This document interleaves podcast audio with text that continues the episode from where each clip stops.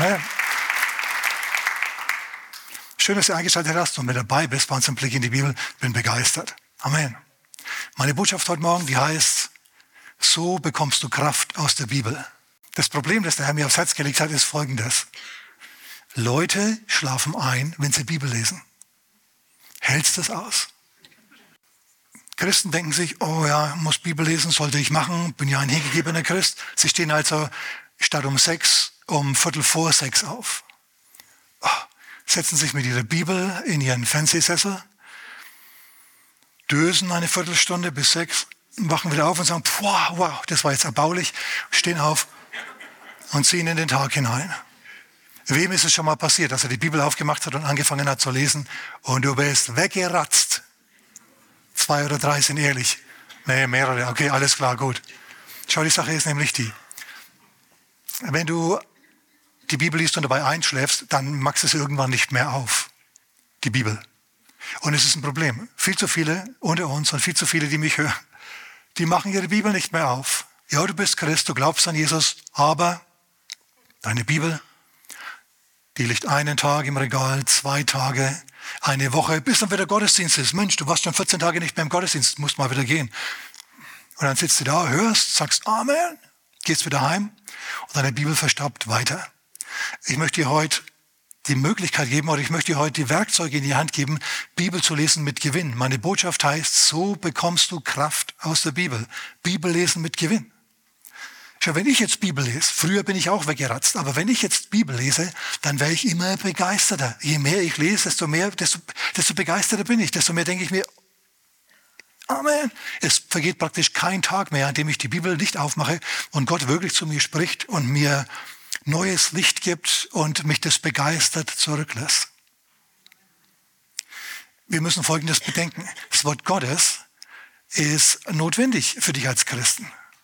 Wenn du Christ bist, bist du nicht mehr wie die anderen Menschen. Du brauchst jetzt geistliche Nahrung. Die anderen sind geistlich tot. Sünder sind geistlich tot. Du bist aber kein Sünder, sondern du bist Christ. Du bist geistlich lebendig. Jetzt brauchst du Wort Gottes. Das ist nämlich das Brot des Lebens, das dir Energie und Kraft gibt. Es gibt viel zu viele Christen, die kraftlos sind, die immer empfinden, oh, sie haben nicht genug Glauben. Deren Gebetserhörung, die letzte Gebetserhörung schon ewig lang zurückliegt. Und Bibellesen, wie gesagt, ist eine langweilige Angelegenheit. Das Wort Gottes ist Speise für dein Herz. Und wie gesagt, du kannst Brot anschauen, das bringt dir nichts, du musst es essen, dann wird es was. Aber du musst es auf die richtige Art und Weise zu dir nehmen, damit es dir was bringt. Im Wort Gottes steckt die Kraft Gottes. Viele von uns haben das vergessen. Im Wort Gottes steckt die Kraft Gottes. Und das Wort Gottes ist nützlich, sagen wir nützlich. 2. Timotheus Kapitel 3, Vers 16 alle Schrift, Pantographe, die ganze Heilige Schrift, ist von Gott eingegeben, von Gott eingehaucht. Und nützlich steht da. Sagen wir nochmal nützlich. Also das Wort Gottes ist nützlich. Also wenn du drüber einpennst, dann wird es nicht nützlich sein für dich. Du musst also lernen, wie man die Bibel richtig liest, sodass es nützlich ist. Ich möchte dir also heute Morgen zeigen, wie du dazu durchdrängen kannst, die Bibel so zu lesen, dass es für dich nützlich wird. Es gibt gewaltige Verheißungen, die einhergehen mit dem Bibellesen und mit dem richtigen Bibelverständnis. Lies nur mal Psalm 1, die ersten drei Verse. Wer kennt das? Psalm 1. Wohl dem, der nicht sitzt, wo die Spötter sitzen. Wohl dem, der nicht sitzt im Rat der Gottlosen. Der Rat der Gottlosen ist der Zeitgeist. Und der nicht, ich lese es euch vor, okay, und kommentiere dann, da muss ich nicht hin und her schalten hier, glücklich der Mann, der nicht folgt dem Rat der Gottlosen. Okay, nicht folgt dem Rat der Gottlosen. Was, soll mir, was will mir das jetzt sagen? Wir fangen schon an, die Bibel richtig zu lesen. Pass mal auf. Nicht folgt dem Rat der Gottlosen. Wo kriege ich den Rat der Gottlosen her? Bei gottlosen Leuten. Die meisten Medien argumentieren ohne biblisches Weltbild. Der Rat der Gottlosen, den können wir als, als die vorherrschende Zeitgeistmeinung definieren und machen keinen Fehler der den Weg der Sünder nicht betritt, der nicht so lebt wie andere Leute, sondern der seine, und nicht im Kreis der Spötter sitzt, also der nicht gewohnheitsmäßig seinen Freundeskreis unter Leuten hat, die mit Gott nichts zu tun haben. Jetzt haben wir schon ein bisschen mit, mit Gewinn Bibel gelesen. Seid ihr noch dabei? Ich lese mal weiter. Sondern seine Lust hat am Gesetz des Herrn. Das Gesetz des Herrn ist die Bibel, okay, ist das Wort Gottes. Neues und Altes Testament für uns. Und über sein Gesetz, das heißt über das Wort Gottes, sind, nachdenkt, meditiert Tag und Nacht. Tag und Nacht, aber ich muss doch auch mal essen, ich muss doch auch mal arbeiten. Ja, natürlich, so ist es auch nicht gemeint. Natürlich musst du noch alle möglichen anderen Sachen auch machen. Aber was du machen sollst hier ist, dass dein Sinnen, dein Denken, deine Weltanschauung, deine Grundüberzeugungen, dass die vom Wort Gottes geprägt werden. Das ist Sinn und Zweck dieses Nachdenkens über das Wort Gottes. Bist du soweit dabei? Und jetzt pass mal auf, was dann passiert. Jetzt kommt die Verheißung. Er, derjenige, der also über das Wort Gottes nachdenkt und seine, sein Denken, seine Überzeugungen aus dem Wort Gottes bezieht, auch wenn sie im Widerspruch zum Zeitgeist sind, der ist wie ein Baum gepflanzt an Wasserbächen, der seine Frucht bringt zu seiner Zeit. Eine Frucht, die bringt ein Baum ganz von selber. Stimmt das oder stimmt das? Hast du schon mal einen Baum gesehen, der, der knarzt und knorrt und mm, drückt und vielleicht schreit wie eine Frau bei der Geburt? Nein, das geht ganz von selber.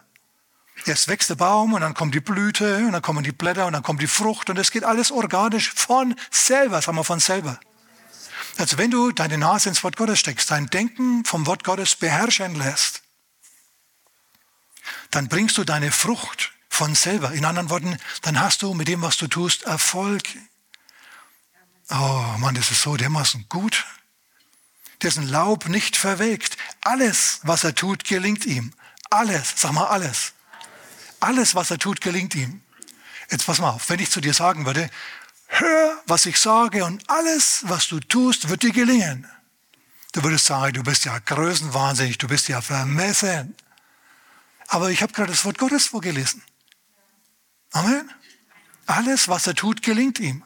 Also wenn du die ersten drei Verse vom ersten Psalm zitierst, ähm, praktizierst, dann muss es was sein mit dir. Dann wirst du Erfolg haben. Und jemand, der Erfolg hat, der ist nicht dauernd niedergeschlagen, der läuft nicht dauernd so durchs Leben, wie wenn ständig Regenwetter wäre. Wie der Ior, wir kennen den Ior, Ior, Ior heißt er auf Deutschland, ja? auf Deutsch.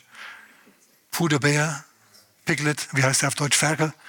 IA kennen wir, ne? und der ist immer, der Esel, der ist immer so deprimiert. Musst du nicht sein, über dir geht die Sonne Gottes auf.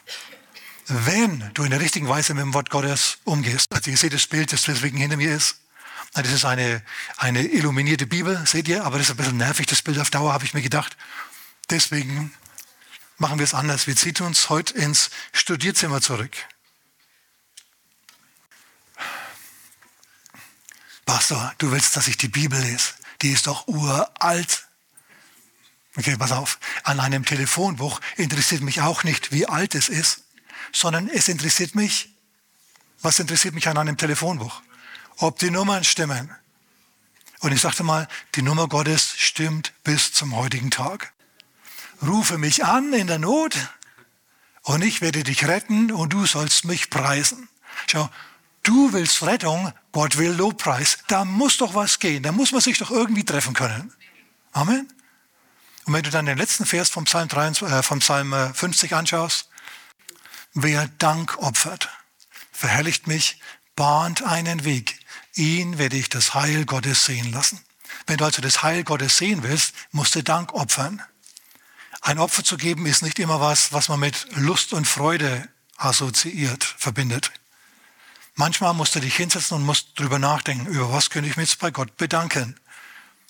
Zunächst mal vielleicht noch ein paar Sätze zur Wichtigkeit der Bibel, okay? Wir haben es gerade schon gelesen. Wenn du über das Wort Gottes nachdenkst, bringst du deine Frucht von selber hervor. In allem, was du tust, wirst du gelingen haben. Bedeutet nicht, dass du vielleicht nicht mehr pleite gehst, dass du keine Probleme mehr hast. Natürlich wirst du noch Probleme haben. Aber zum Schluss wird so sein, dass dir doch alles gelingt. Vielleicht setzt du dreimal eine Firma in den Sand. Ich habe so den Eindruck, ich spreche zu jemandem. Vielleicht setzt du schon zum dritten Mal eine Firma in den Sand und der Herr sagt zu dir, hey, hallo, wenn du deinen Sinn aufs Wort Gottes ausrichtest und in meinem Interesse handelst und nach meinen Prinzipien dein Geschäft führst, dann wird es beim vierten Mal eben was. Du kannst nicht untergehen. Das Wort Gottes wird dich tragen. Amen. Das ist ein, ein gutes Wort. In den Sprüchen Kapitel 4 kannst du nachlesen in den Versen 20 bis 22. Das Wort Gottes ist Heilung für dein ganzes Fleisch, für dein Gebein. Psalm 119, Vers 5 bis Vers 105. Das Wort Gottes ist ein Licht auf meinem Weg, ist eine Leuchte auf dem Pfad. Es gibt dir Licht für die Entscheidungen, die du zu treffen hast, gibt dir Lebenshilfe. Na, und ich habe es gerade schon gelesen, Psalm 1, mach dich erfolgreich. Das Wort Gottes macht dich erfolgreich. Du schlappst, wenn du auf die richtige Art und Weise Bibel liest, nicht mehr erfolglos durchs Leben. Jetzt kommt es also darauf an, dass wir die Bibel richtig lesen. Denn du kannst die Bibel lesen und du weißt nicht genau wo. Ich meine, dein Tag ist kurz, du hast nur wenig Zeit, die Bibel ist dafür lang. Mehr als tausend Seiten. Wo sollst du in diesem dicken, fetten Buch anfangen zu lesen? Dann machst du halt einfach die Bibel irgendwo auf und fängst an zu lesen. Und pennst ein. Es ist hilfreich, wenn du am Anfang eines Buches anfängst und es durchziehst bis zum Schluss. Dann, wenn der Herr sieht, oh, der liest ja den ganzen Epheserbrief oder was weiß ich, das ganze fünfte Buch Mose, nur als Beispiel, oder Jesaja. Der fängt an, versteht nicht alles, aber er bleibt dabei und liest. Dann kommt der Geist Gottes und hilft dir beim Lesen, hilft dir beim Verstehen und plötzlich hast du ein besseres Erlebnis. Viel besser, wenn du organisiert vorgehst, als wenn du einfach hier mal liest und da mal liest und dort mal liest, so bibelstechermäßig. Ein Bibelstecher ist jemand, der die Bibel einfach irgendwo auffallen lässt und dann mit dem Zeigefinger drauf sticht. Und die Schriftstelle, die liest er dann. Erhebt Totenklage auf kahlen Höhen. Naja, okay, gut, nochmal. Okay, so wird es nicht. Geh ruhig ein bisschen systematisch vor. Aber lass mir mal zur Grundvoraussetzung kommen. Wenn du Bibel lesen willst, mit Gewinn lesen willst, dann musst du von einem Grundgedanken ausgehen. Und der steht im, im 2. Äh, Korinther Kapitel 1, Vers 20. Alle Verheißungen sind Ja und Amen in Christus. Gott ist ein guter Gott, er ist gnädig und barmherzig, langsam zum Zorn und groß an Gnade. Und alle Verheißungen sind Ja und Amen in Christus. In anderen Worten, du betonst bei deinem Bibellesen das Positive.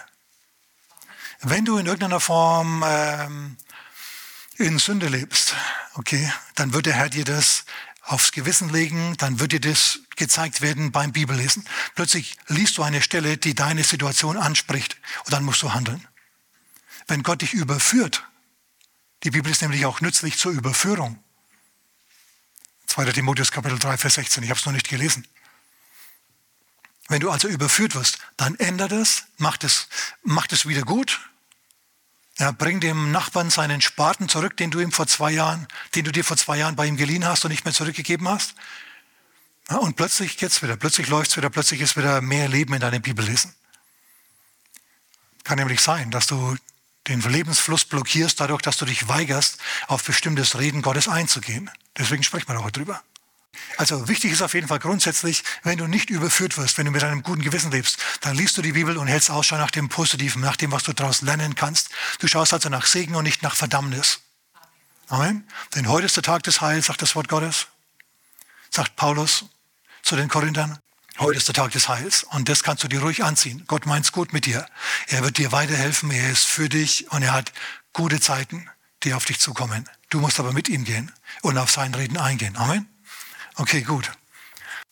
Also bei allen Mahnungen, die wir lesen, überwiegt trotzdem die Gnadenorientiertheit bei der Auslegung. Wichtige Sache. Ich sage es nochmal. Paulus sagt es auch im Römerbrief, Kapitel 12, was Jesus sagt im Markus Kapitel 4. Er sagt, das Wort Gottes, wenn es in deine, deinen Herzensboden hineingesät wird, dann bringt es von selber Frucht hervor. Von, sagen wir nochmal, von selber. Ja, von selber ist gut. Du musst dich nicht anstrengen, das geht anstrengungslos. Du nimmst zu im Glauben und du lebst plötzlich mehr im Sieg als vorher und hast es gar nicht gemerkt. Du erlebst es erst rückblickend. Ey Mann, das hat jetzt funktioniert und es läuft ja eigentlich viel besser als gedacht. Ich habe viele Probleme, die ich hatte, überhaupt nicht mehr. Das kommt dir nach und nach vielleicht in den Sinn. Paulus sagt es auch nochmal im Römerbrief Kapitel 12, Vers 3. Werdet transformiert durch die Erneuerung eures Sinnes. Und wie erneuerst du deinen Sinn? Ja, durchs richtige Nachdenken, meditieren über das Wort Gottes. Jesus ist das fleischgewordene Wort Gottes. Im Anfang war das Wort und das Wort war bei Gott und das Wort war Gott und so weiter und so fort. Johannes Kapitel 1, Vers 14. Und das Wort wurde Fleisch. Jesus, der Herr, ist im Fahrstuhl Gottes runtergefahren in die Umkleidekabine des Leibes der Maria, hat sich dort einen menschlichen Körper angezogen, ist in die Welt geboren worden und das Wort wurde Fleisch. Und wir sahen seine Herrlichkeit als eines Eingeborenen vom Vater.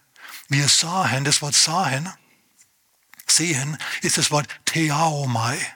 Davon kriegen wir unser Wort Theater. Das, das Leben Christi ist ein Schauspiel, das sich vor uns entfaltet. Die Begebenheiten aus dem Leben Christi, die sprechen zu uns. Nicht nur in seine Situation damals, sondern die haben auch uns was zu sagen. Die sind für unsere Situation anwendbar. Aber wie wir das machen, wie man da drauf kommt, wie man das richtig macht, ne, das wollen wir uns jetzt anschauen. Also ihr merkt, ich komme langsam zum Ende meiner Einleitung. Hier. Und, und wir schauen an, wie das richtig funktioniert. Was, auf was ich raus will, ist folgendes. Jesus war das fleischgewordene Wort. Und schau dir mal an, was aus seinem Leben geworden ist. Wunder pflastern seinen Weg. Der hat Dinge gemacht, der Mann, die kein Mensch tun kann. Und warum hat er das gemacht? Weil er das fleischgewordene Wort war. Das der Vater gesalbt hat und gesegnet hat. Und Dinge, die andere total verwirrt haben, die andere in Angst und Schrecken versetzt haben, die hat er souverän beherrscht. Da ist er drüber weggegangen. Zum Beispiel naja, beim Gehen auf dem See. Aber das immer noch nicht. Ich möchte im Alten Testament anfangen. Wir schauen uns einfach mal eine beliebige Situation an und, und deuten die für uns nützlich, auf eine Art und Weise, die zu uns spricht. Stell dir vor, du bist in einer Firma und diese Firma, die leidet.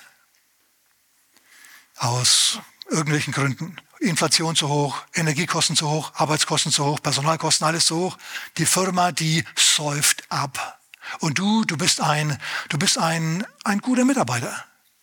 Ich meine, du machst gute Leistungen, du kommst morgens fünf Minuten früher, gehst abends deswegen dafür fünf Minuten später. Du bist zuverlässig, wenn man dich bittet, am Samstag zu kommen, kommst du auch. Ab und zu ermahnst du deine Mitarbeiter. Wenn zwei sich wieder kabbeln, ja, gehst du hin und versuchst zu schlichten. Der Chef weiß, der könnte dir den offenen Tresor anvertrauen. Macht er zwar nicht, aber er könnte es, er weiß es. Und du stellst fest, hey, der Chef ist ziemlich korrupt und die Arbeiter, die denken mehr an sich selber als, als an die Firma. Und du bist der Einzige irgendwo, empfindest du, der sich hier voll reinhängt und der gute Leistung bringt. Hm, und jetzt bist du in so einer Situation, die für dich unbefriedigend ist.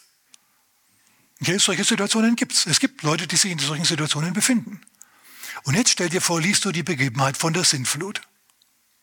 Gott schlägt die Hände über dem Kopf zusammen, über die Menschheit. Er sagt, das Trachten und das Sinnen ihres, ihres Denkens ist, ist böse von Jugend auf, den ganzen Tag. 1. Mose Kapitel 6. Ich gebe ihnen noch 120 Tage, äh, ja, ich gebe ihnen noch 120 Jahre, dann mache ich Tabula Rasa, wenn sie sich nicht ändern. Und in dieser ganzen sündhaften Menschheit gibt es einen, der wie du in deiner Firma, in deiner untergehenden Firma, immer die Fahne hochhält, integer ist, rechtschaffen ist, verlässlich ist. Und es ist Noah. Noah heißt aber, fand Gnade in den Augen des Herrn. Der war rechtschaffen und vollkommen unter seinen Zeitgenossen. Du liest jetzt also, dass es hier eine Menschheit gibt, die dabei ist, unterzugehen und einen, der, der es noch packt. Und dann liest du weiter, wie plötzlich, also wie Noah immer ähm, Rat gibt und predigt, 100 Jahre lang predigt er, während er die Arche im Hintergrund baut. Und plötzlich kommt es dann eines Tages, die Flut und wäscht alles weg. Und die ganze Welt geht unter. Und du auf der Arbeit, du gehst immer wieder zum Chef und sagst, Chef, wir müssen diesen und jenen Prozess ändern, sonst geht die Firma unter. Chef, komm, lass uns da was machen. Und der Chef sagt immer, ach, hauen Sie ab, Müller 2. Vorausgesetzt, du heißt Müller 2. Na, gehen Sie, lassen Sie mich und plötzlich geht die Firma unter. Und du liest jetzt, in diesem Kontext liest du jetzt, wie gesagt, die Geschichte von der Sintflut. Und plötzlich spricht die zu dir. Plötzlich sagt die dir was. Plötzlich ist es nützlich, was du da liest. Du stellst nämlich Folgendes fest. Noah hat es nicht geschafft, die Firma zu retten. Wenn du es also nicht schaffst, die Firma zu retten, dann ist es nicht unbedingt deine Schuld. Seid ihr noch da? Gleichzeitig hat Noah im Hintergrund eine Arche gebaut. Denn wenn die Gesellschaft untergeht, dann wird seine Arche hochgehoben. In anderen Worten, der hat sich nach einem neuen Job umgeschaut. Im Hintergrund, während er auf der Firma gearbeitet hat, und gut war, hat im Hintergrund nach einem neuen Job geschaut, weil er gemerkt hat, hier, hier geht's nicht so weiter. Der Herr hat ihm sogar das innere Zeugnis gegeben. Es wird abwärts gehen mit dieser Gesellschaft. Und so merkst du es vielleicht auch. Ey, es geht so nicht weiter. Dann lernst du von Noah, nach einem neuen Job zu schauen. Du bist immer noch gut bei der Arbeit, immer noch gut bei der Sache. Du lässt es nicht schleifen. Aber du sagst, Chef, wir müssen was machen, Chef hört nicht auf dich. Und du weißt schon, okay, gut, ich habe dann einen neuen Job eventuell. Dann geht diese Firma tatsächlich unter, wie die Welt unterging seiner Zeit. Und Noah stieg um in die Arche und hat einen neuen Job bekommen als Generaldirektor der neuen Menschheit.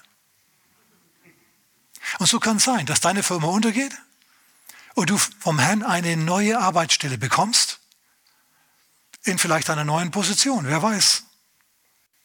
Jetzt haben wir gerade die Bibel gelesen auf eine Art und Weise, die nützlich war. Habt ihr das gemerkt? Die hat zu uns in eine Situation hineingesprochen, die uns heute angeht und anspricht. So, wenn du also diese alten Geschichten liest, dann schau mal nach der Nützlichkeit für dich in dieser Situation. Das haben wir jetzt gemacht mit, mit der Sintflut. Also, wenn du merkst, deine Firma bekommt Schlagseite und es ändert sich da nichts, such dir einen neuen Job im Hintergrund, sei gut bei der Sache, sei immer noch gut, mach immer noch gut, bring immer noch gute Leistung. Aber wenn die andere dann untergeht, dann hast du einen neuen Job, der Herr wird dir eine neue Aufgabe geben. Das ist nämlich das. Und wenn die ganze Gesellschaft untergeht, wenn die Wirtschaft untergeht, dann wird der Herr immer noch eine neue Position, eine neue Stelle für dich haben, in der es für dich weitergeht. Warum? Weil du mit dem Herrn gegangen bist. Schau, du beziehst in dieser Krisensituation dann Trost aus dieser Begebenheit.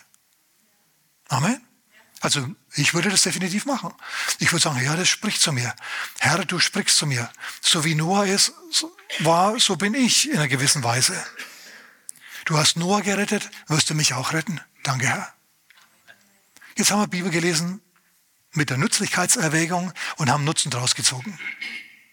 Also lies nicht nur die Bibel, um halt, ähm, um, um, um, um eine Pflicht zu erfüllen. Das kannst du dir an die Backe schmieren. Das kannst du, das, das, vergiss es. Okay, ist vollkommen unsinnig, unnötig. Du musst unbedingt das Wort Gottes lesen mit der Erwägung, was sagt mir das? Was kann ich für Lehren daraus ziehen? Und wenn du das lernst, dann bist du begeistert, denn der Herr spricht dann zu dir in deine Situation hinein. Lass uns noch mal was anschauen. Lass uns die Begebenheit von Kain und Abel anschauen. Ich sage euch, die, die Situation von Kain und Abel, die ist super. Die spricht zu vielen, wenn sie, wenn sie die Augen aufmachen. Zunächst mal, wir wissen, was passiert ist. Adam und Eva hatten zwei Söhne, Kain und Abel. Wahrscheinlich waren es sogar Zwillinge. Und der eine, der ist Gott nachgefolgt, und der andere war ein Strizi. Sagt das Wort Gottes. Die eine, die Werke des einen waren gut, die Werke des anderen, die waren nicht gut. Seine Werke waren böse, sagt Johannes der Apostel. Dann lernen wir schon mal was. Du kannst aus derselben Familie kommen, du kannst unter denselben Umständen aufwachsen und dich vollkommen unterschiedlich entwickeln. Der eine wird zum Überwinder und der andere wird zum Sünder. Und die Eltern, die haben beide gleich erzogen. Hat uns schon mal jetzt eine Erziehungshilfe gegeben. Amen. Wir stellen fest, zwei kommen aus demselben Nest, aber sind vollkommen unterschiedlich. Andere auch, Esau zum Beispiel und Jakob und so weiter und so fort. Okay, gut. Das nächste ist, der eine ist gesegnet, Abel, und der andere, der hat Pech auf ganzer Linie. Der eine wird von Gott gesegnet, dessen Opfer nimmt Gott an. Der bringt Gott ein Opfer, nicht ein Trinkgeld, sondern ein Opfer. Kein Trinkgeld, sondern ein. Und der andere, der bringt etwas, was Gott überhaupt nicht vorgeschrieben hat. Der bringt die Früchte seiner Arbeit, sehr nett. Aber das ist nicht das, was Gott gewollt hat. Gott wollte, dass bei einem Opfer Blut fließt zur Bedeckung der Sünden und so weiter und ein Kürbis blutet nicht. Okay, da kann man vielleicht schöne Gesichter schnitzen, aber das ist nicht dasselbe wie ein Lamm. So der eine, der hat Gott geopfert, was er wollte, der andere hat Gott geopfert, was Gott wollte. Wer hat mehr Erfolg? Natürlich der, der sich ans Wort Gottes hält. Derjenige, der eine ernsthafte Beziehung zu Gott anstrebt. So, der eine ist halt so gesegnet, der andere ist nicht gesegnet. Hm. Und jetzt passiert, was passieren muss. Der eine wird neidisch auf den anderen. Hm. Der eine, der Ungesegnete, der immer Schwierigkeiten hat, der wird neidisch auf den Segen des anderen. Spricht wieder zu uns obwohl die beiden verwandt sind, obwohl sie Geschwister sind, wahrscheinlich sogar Zwillinge sind, ist der eine jetzt tödlich neidisch auf den anderen. wenn du so drüber nachdenkst, über diese Begebenheit, dann kannst du, auf den, dann kannst du zu dem Schluss kommen, dass es möglich ist, dass du mit deinem eigenen Fleisch und Blut nicht so gut zurechtkommst wie mit anderen, die eher so deine Überzeugungen haben, die eher so ticken wie du. Seelenverwandte. Siehst du auch bei Jesus. Jesus hat gepredigt und seine Brüder kamen mit seiner Mutter, weil sie ihn schnappen wollten. Die wollten ihn in die Zwangsjacke stecken, denn sie sagten, er ist von Sinnen. Sie wollten ihn schnappen, wollten ihn verhaften. Und die Leute sagen, Herr Jesus, draußen stehen also deine Verwandten. Und Jesus sagt, wer sind meine Verwandten? Wer ist mein Vater? Wer ist meine Mutter? Wer ist meine Brüder? Wer ist meine Schwestern? Die, die das Wort Gottes hören und tun. Denen hat Jesus sich mehr verbunden gefühlt als seiner eigentlichen Familie. Denn es kann sein, dass wenn die nicht mit Gott gehen, dass sie dann auf dich, der du mehr Erfolg hast als sie, neidisch sind. Also dann wissen wir schon mal, auch in den engsten Familienverhältnissen kann es wirklich zur Sache gehen und, und, und Neid ist eine Gefahr. Daran lernst du mit deinem Segen nicht zu protzen. Danke für das donnernde Amen. Okay? Ja, aber das ist doch überhaupt der Sinn und Zweck von Segen. Zu protzen, damit alle sehen, was ich für ein Überflieger bin. Ne? Nein, das ist genau nicht. Okay, der Herr segne dich aus einem Grund dass du mit den, mit den Mitteln, die dir gegeben hat, was macht. Schau, wir denken jetzt gerade aktiv über das Wort Gottes nach. Seid ihr noch dabei? Das sind Dinge, die alle dastehen, die man lesen kann, aber die man einfach so überliest. Einfach so, ja, kein Abel, der eine tötet den anderen, bö, Nee, setz dich mal hin und sag, was sagt diese, was sagt diese Schriftstelle zu mir? Sie hat bis jetzt zu uns gesagt, man kann sich unterschiedlich entwickeln, obwohl man aus derselben Familie stammt. Die Gefahr des Neides haben wir festgestellt. Der eine ist neidisch auf den anderen. Und Gott kommt zu Kain und sagt zu ihm, was, ist, was hast du für schlechte Laune? Wenn du recht tust, wenn du so magst wie dein Bruder, dann erhebt sich dein Gesicht und dann hast auch du gute Laune, denn dann kriegst auch du Segen. Das Problem ist nicht der Abel, das Problem ist dein Herz, Kain.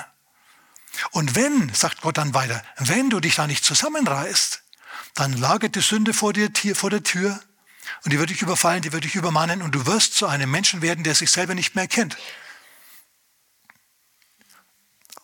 Und es ist nicht gut für dich. Die Sache ist nämlich die, wir lernen das alles aus diesen Begebenheiten, nur wenn wir sie lesen, wenn wir sie ein wenig durchdenken, drüber nachdenken. Gott sagt hier zu ihm, hey, mein Bach ist voller Wasser, auch für dich. Du musst nicht niedergeschlagen sein. Du bist niedergeschlagen, weil du rebellisch und halsstarrisch bist. Dein Bruder ist es nicht. Ich segne dich auch, reiß dich zusammen. Wenn du das nicht magst, dann wird etwas von dir Besitz ergreifen, sagt Gott zu Kain, das deine Persönlichkeit ändert, und dich dermaßen verunstaltet, dass du irrational handelst, Dinge tust, für die du dich selber nicht fähig gehalten hast. Und wir wissen ganz genau, dass es passiert. Die sind miteinander aufs Feld gegangen. Das Feld, das Territorium von Kain. Sein Bruder hat ihm so sehr vertraut, dass er mit ihm aufs Feld ging. Und dort haben sie dann scheinbar gestritten miteinander, denn das Wort, das dort steht, dass Kain seinen Bruder Abel erschlug, ist das Wort für erschlagen, Totschlag. Nicht Mord, sondern Totschlag. Nicht Ratzach, was du sollst nicht morden in den Sinn geboten wäre, sondern ein anderes. Harak oder so ähnlich. Und äh, er hat ihn erschlagen. Er ist plötzlich ausgeflippt, das können wir aus diesem Wort sehen, ein Hebräer wüsste das. Der ist plötzlich ausgeflippt, hat zu toben angefangen und hat seinen Bruder erschlagen. Also, wenn du gesegnet bist, dann protz nicht mit deinem Segen, sondern häng ihn tiefer und vertraue nicht einfach so allen Leuten einfach so. Werf die Perle nicht vor die, vor die Schweine, sagt Jesus. Hey, und das ist jetzt alles nur, wir haben uns jetzt einfach nur ein bisschen hinbegeben, haben ein wenig drüber nachgedacht und diese, diese Begebenheiten, diese uralten Begebenheiten, die wir schon tausendmal gelesen haben, die haben jetzt zu uns auf eine neue Art und Weise vielleicht gesprochen. Plötzlich erkennst du an diesen, an diesen Dingen, wie du mit anderen Leuten, auch sogar in der Familie, umgehen sollst. Das heißt nicht, dass du sie nicht lieben sollst, deine Familie, oder dass grundsätzlich Misstrauen herrschen sollte. Natürlich nicht. Aber du weißt, es gibt den Onkel, der schräg drauf ist. Und es gibt die anderen, die richtig gut drauf sind. Und mit denen bist du dann natürlich anders verbunden als mit dem anderen. Logisch. Amen. Also so sehen wir, dass die Bibel uns zeigt, wie wir mit Leuten umgehen sollen. Und es macht die rauf und runter, links und rechts, wenn wir, wenn wir die Bibel mit diesen Augen lesen. Amen. Ist das für irgendjemanden hilfreich heute Morgen? Amen. Mai, mai, mai, mai, mai, kein und Abel. Statt auch Jesus, na, der wurde wegen Neid überliefert. Pilatus wusste das ganz genau. Tch, denen geht es überhaupt nicht darum, dass der, ob der der Messias ist oder nicht. Denen geht es darum, dass er mehr Leute anzieht in seine Versammlungen als die anderen, als sie. Deswegen waren die Hohepriester sauer auf Jesus. Deswegen haben sie ihn zum Tod überliefert. Deswegen haben sie versucht, seinen Ruf zu zerstören und ihn zu vernichten. Naja, das haben sie dann auch gemacht. Aber es war ja im Plan Gottes. David und Goliath, okay, das muss auch noch raus. David und Goliath. David war ein junger Mann, der gut aussah, der Musik machen konnte, der intelligent war. Und so hat er eine Anstellung beim Hof bekommen. Er war ein Niemand am Königshof von Saul. Der Waffenträger des Sauls. Er war ein Niemand. Eines Tages ist jemand gekommen zu ihm nach Hause, hat ihm Salböl über den Kopf gegossen, hat gesagt, du bist der gesalbte nächste König Israels. Gottes Segen. Und dann ging er wieder. Das war der Prophet Samuel. Und das ist der Moment gewesen, an dem David gewusst hat, was sein Sinn und Zweck im Leben ist. Er soll König werden. Er wird managen. Er wird leiten. Er wird eines Tages die Kämpfe Israels führen. Er wird Israel zum Sieg finden. Der Herr ist mit ihm. Er hat einen Bund mit Gott. Das waren seine Gedanken von da an. Er wusste jetzt, dafür bin ich geboren. Ist zu dir auch schon mal ein Prophet gekommen und hat dir Salböl über den Kopf gegossen? Und hinterher hast du gewusst, was dein Auftrag im Leben ist? Also ich muss Folgendes sagen. Ich habe mich bekehrt seinerzeit. Und ein halbes Jahr später habe ich gewusst, was mein Auftrag im Leben ist. Da kam der Herr oder ein Engel des Herrn, unsichtbar, und hat mir Salböl auf den Kopf gegossen, hat gesagt, du Prediger. Das wusste ich plötzlich. Ich wusste, dass ich wusste, dass ich wusste, dass das meine Berufung ist. Ich dachte mal, ja, ich muss mal schauen, wie das zugeht. Aber wenn Gott will, dass ich predige, dann muss ich mich darauf vorbereiten. Also hat es den Rest meines Lebens jetzt bestimmt. Dieses Wort vom Herrn. Schau, in dem Moment ändert sich dein Leben, wenn du von Gott hörst und rausfindest, was dein Zweck und dein Sinn und dein Ziel im Leben ist. Wenn du das nicht weißt, dann bitte ihn und frag ihn, was ist es? Wir können jetzt da nicht tiefer drauf eingehen, näher drauf eingehen, aber bei David war das so. Der wusste jetzt, was sein Ding ist. Eines Tages werde ich König sein. Ich muss mich nicht vordrängeln. Der Gott, der mich gesalbt hat, der wird mich zu seiner Zeit in die richtige Position bringen. Das sind so seine Gedanken. Wir vollziehen die nur nach. Ich muss mich nicht selber mit meinen Ellbogen nach vorne drängen. Ich werde entdeckt. Wisst ihr,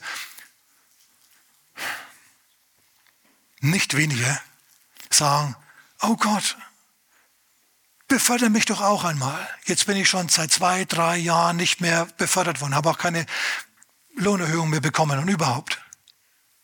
Denk an die Begebenheit von David und Goliath. David war ein totaler Niemand. Dann hat er Goliath besiegt. Er hat ein Problem gelöst. Für die Firma. Das Goliath-Problem hat er gelöst. Für die Firma Israel. Und dann ist er befördert worden. So, wenn du also Beförderung willst, dann musst du ein Problemlöser sein. Bitte also den Herrn nicht, oh Herr, befördere mich doch endlich auch mal, sondern Herr, lass mich ein Problemlöser sein. Lass mich eine, ein Problem lösen, das diese Firma hat. Das hier Schwierigkeiten macht. Gib mir die Antwort, gib mir die Weisheit. Dann, wenn du das Problem löst, dann geht es mit der Beförderung ganz von selber. Du musst dann überhaupt nicht mehr dafür beten und darum bitten. Seid ihr noch da? Ein Wort an Prediger und an Pastoren. Es soll ja welche geben, die mir zuhören. Viele beten, oh Herr, lass doch die Gemeinde wachsen. Herr, mach doch mein, Mik mein Mikrofon größer. Lass mich mehr Leute erreichen. Okay, spar dir dieses Gebet. Vergiss es. Bet anders. Sag, Herr, mach mich fähig, mehr Leuten zu dienen. Gib mir mehr Antworten für mehr Menschen.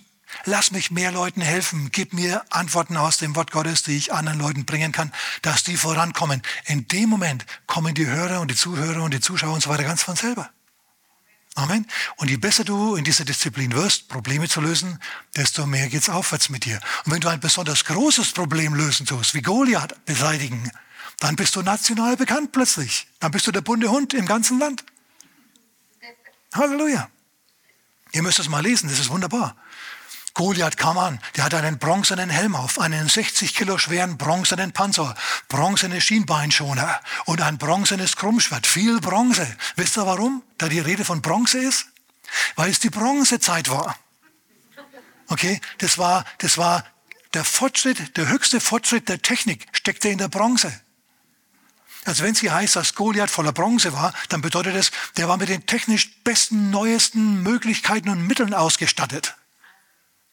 Ding dong. So lernen wir beim Bibellesen, beim Durchdenken dieser Sachen. Das war, das war nicht irgendein grobschlächtiger Krieger, sondern das war ein hochtechnologischer, mit modernsten Waffen ausgestatteter Feind, der da plötzlich ankommt und angreift. Und es gab im Natürlichen keine Kraft gegen diesen Mann, gegen diesen Goliath.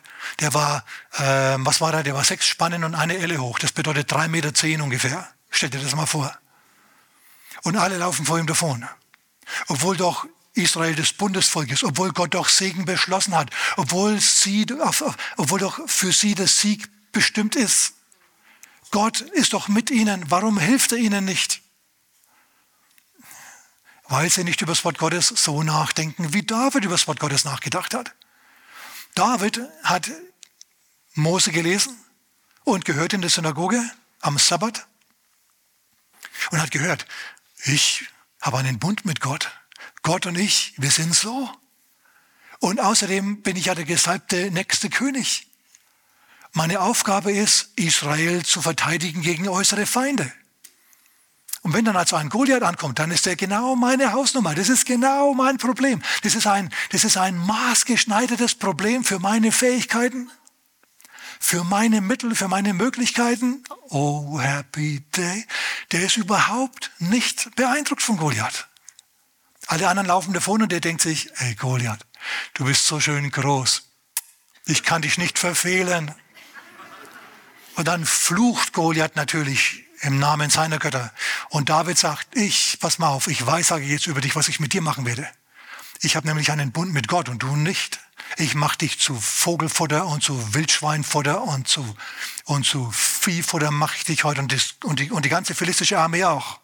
Ein 17-jähriger, durchgeknallter mit dem Geist des Glaubens. Was sagt uns David hier? Er sagt, wenn du Glauben hast, dann merkt man das deinem Mund an.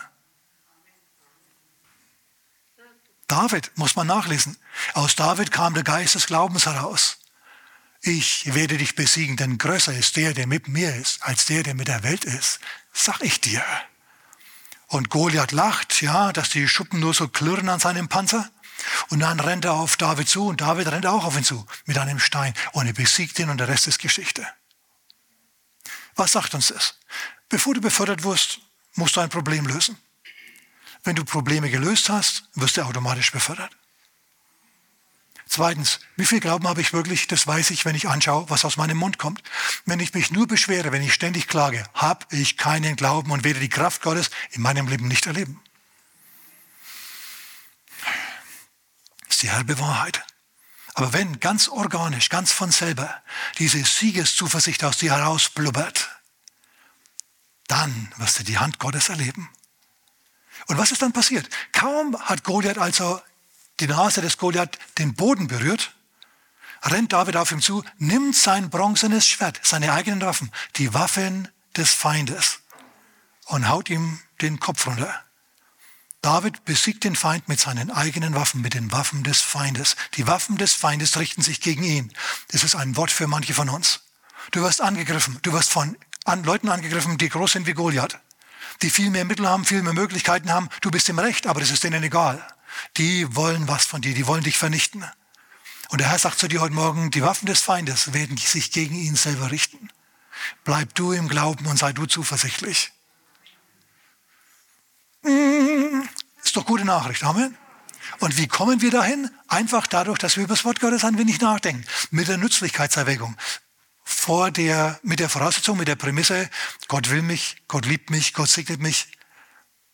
Und was passiert jetzt? Also Goliath liegt auf dem Boden, David hat ihn besiegt und das ganze Volk der Philister, die Armee der Philister läuft davon. Und die Israeliten laufen nach und sie besiegen die Philister. Die folgen denen bis ins Philisterland hinein und besiegen sie dort noch.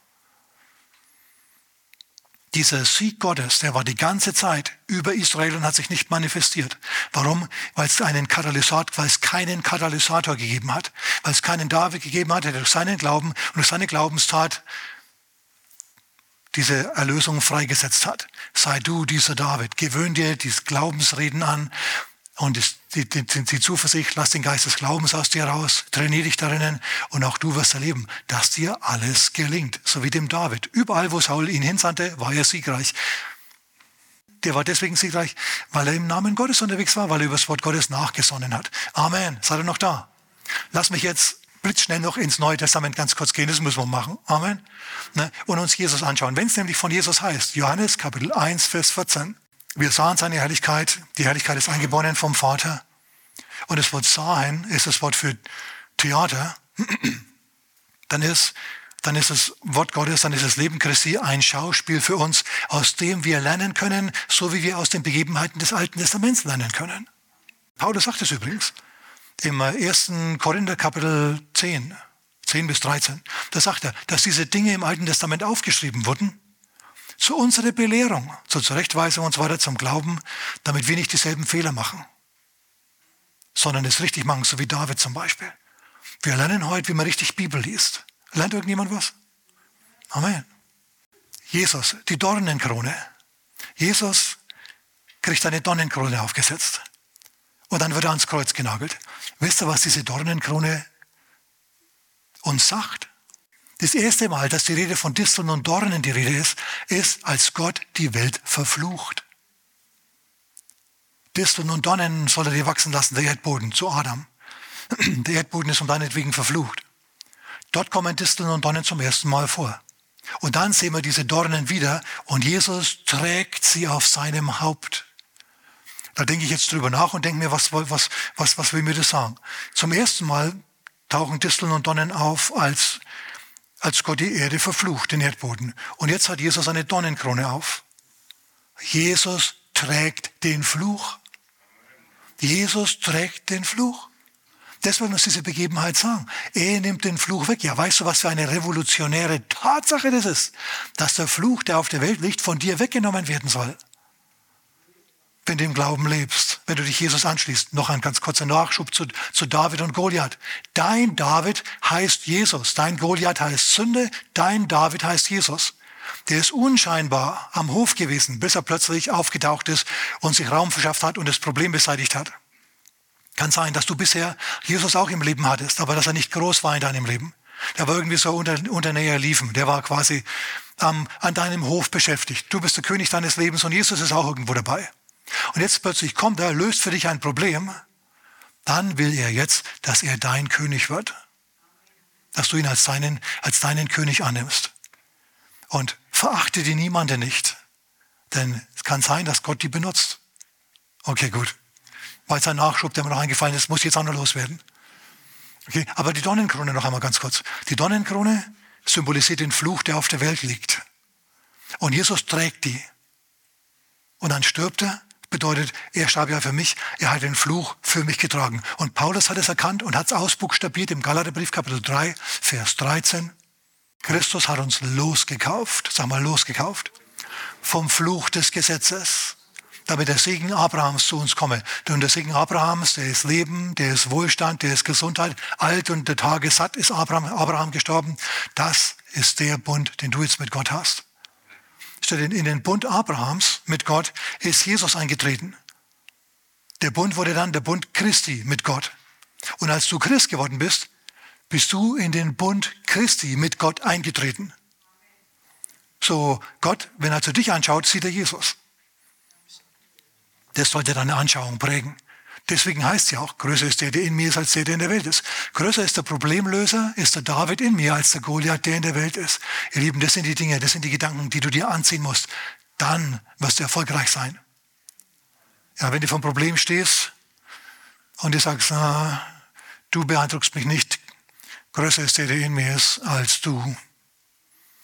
Gott wird mir Weisheit geben, irgendwie werde ich gewinnen, es wird weitergehen, ich werde es packen bei Gott, ich werde. Amen. Jesus schickt seine Jünger, steckt seine Jünger ins Boot und sagt, fahrt los, obwohl es Nacht ist. Und jetzt rudern sie in der Nacht und es kommt auch noch ein Sturm. Sind sie im Willen Gottes? Sie sind im Willen Gottes. Haben sie Schwierigkeiten? Sie haben Schwierigkeiten. Und sie rudern und sie plagen sich ab. Vielleicht bist du auch im Willen Gottes, ruderst und plagst dich ab. Es ist Nacht, es ist kalt, es ist stürmisch. Du hast eigentlich die Schnauze voll. Aber du kommst nicht weg. Also was machst du jetzt? Du ruderst weiter. Was willst du denn sonst machen? Das ist der Auftrag Gottes an dich, weiter zu rudern. So ruderst du also und ruderst und ruderst und hast keine Lust mehr. Und plötzlich kommt jemand auf dem Wasser auf dich zu. Und es ist Jesus. Was sagt uns diese Begebenheit? Du kannst im Willen Gottes sein und trotzdem Schwierigkeiten haben. Aber irgendwann kommt Jesus und hilft dir. Wenn du in seinem Willen unterwegs bist, in seinem Auftrag, in seinem Namen unterwegs bist, kommt er irgendwann und hilft dir. Und auf, auf eine Art und Weise möglicherweise, mit der du nicht gerechnet hast. Die haben nicht damit gerechnet, dass Jesus plötzlich auf dem Wasser zu ihnen läuft. Die haben Angst gehabt, haben gedacht, das ist der Klabautermann, der sie in die Tiefe zieht. Dabei war es der Herr, der sie nach oben zieht. Er steigt zu ihnen ins Boot und sie sind am anderen Ufer. Sie haben sich abgekämpft, aber sie sind trotzdem im Zeitrahmen im Ziel angekommen. Ich finde es super. Ich finde es spitzenmäßig gut. Andere Bootbegebenheit, dann bin ich fertig. Jesus sagt wieder, lass uns übersetzen ans andere Ufer. Diesmal sollten sie nach Gerasa fahren. Er ist müde, er legt sich ins Boot, er schläft. Und das Boot geht auf und ab und sie haben wieder einen Sturm und das Boot füllt sich schon mit Wasser und Jesus schläft im Hintergrund. Was sagt mir sowas? Sagt mir, dass du Christ sein kannst und im Lebensschiff unterwegs sein kannst. Aber Jesus ist nicht wach, Jesus spricht nicht in deinem Leben, er schläft irgendwo im Hintergrund. Bei viel zu vielen Leuten schläft Jesus im Hintergrund. Sie haben keine lebendige Beziehung zu ihm, sondern die ist eingeschlafen. Lass deine Beziehung zum Herrn nicht einschlafen. Und dann, als der Sturm kommt, typisch, ja, rütteln sie ihn und wecken ihn und sagen, Herr, kümmere es dich nicht. Dann steht Jesus auf, stillt den Sturm, sagt zum Wind, er soll schweigen und zum See, er soll verstummen. Und wumms wird alles ruhig. Und sie schauen ihn an und sagen, wer ist der, dass ihm auch Wind und See gehorchen? Ja, wer ist der? Die wussten gar nicht, wer da bei ihnen im Boot schläft. Viel zu viele Christen wissen nicht, wer bei ihnen im Boot schläft. Weck ihn auf. Bet zu ihm, nicht nur wenn es Krise gibt, sondern lass dich von ihm ansprechen. Sprich mit ihm. Und Gott, der Herr, der kommt heute zu dir und spricht zu dir durch sein Wort. Wenn du ihn jetzt also so, wenn du das Wort Gottes also jetzt so liest, wie wir das heute Morgen mal angeschaut haben, davon ausgehst, Gott meint's gut mit mir. Und zweitens, was sagt mir diese Begebenheit? Wie kann ich die Sache übersetzen in die heutige Zeit, in meine Situation hinein? dann wirst du mit Gewinn Bibel lesen und wirst Kraft und Weisung daraus beziehen, die dich zum Überwinder macht, die dich weise macht, dass du schlauer bist, als deine Jahre es erwarten lassen würden. Und dann musst du dich wieder in Acht nehmen vor dem Neid der anderen, vor dem Neid keins. Deswegen üb dich in Demut, sei freundlich und nett zu allen. Denn sie könnten ein David sein, sie könnten aber auch ein Kain sein. Oh Mann, und es gibt noch tausend weitere Sachen, über die ich in diesem Zusammenhang reden könnte, aber jetzt keine Zeit mehr dazu habe. Halleluja. Ich möchte mit uns beten. Vater, wir bitten dich jetzt, dass du uns diesen richtigen Geist gibst, Herr, diese geöffneten, Gott geöffneten Augen des Herzens, dass wir verstehen, was wir lesen, wenn wir die Bibel lesen. Dass sie kein altes Buch mehr für uns ist, Vater, sondern dass sie, dass sie aktueller ist als die aktuellste Zeitung. Vater, gib uns die richtigen Augen in Jesu Namen. Amen.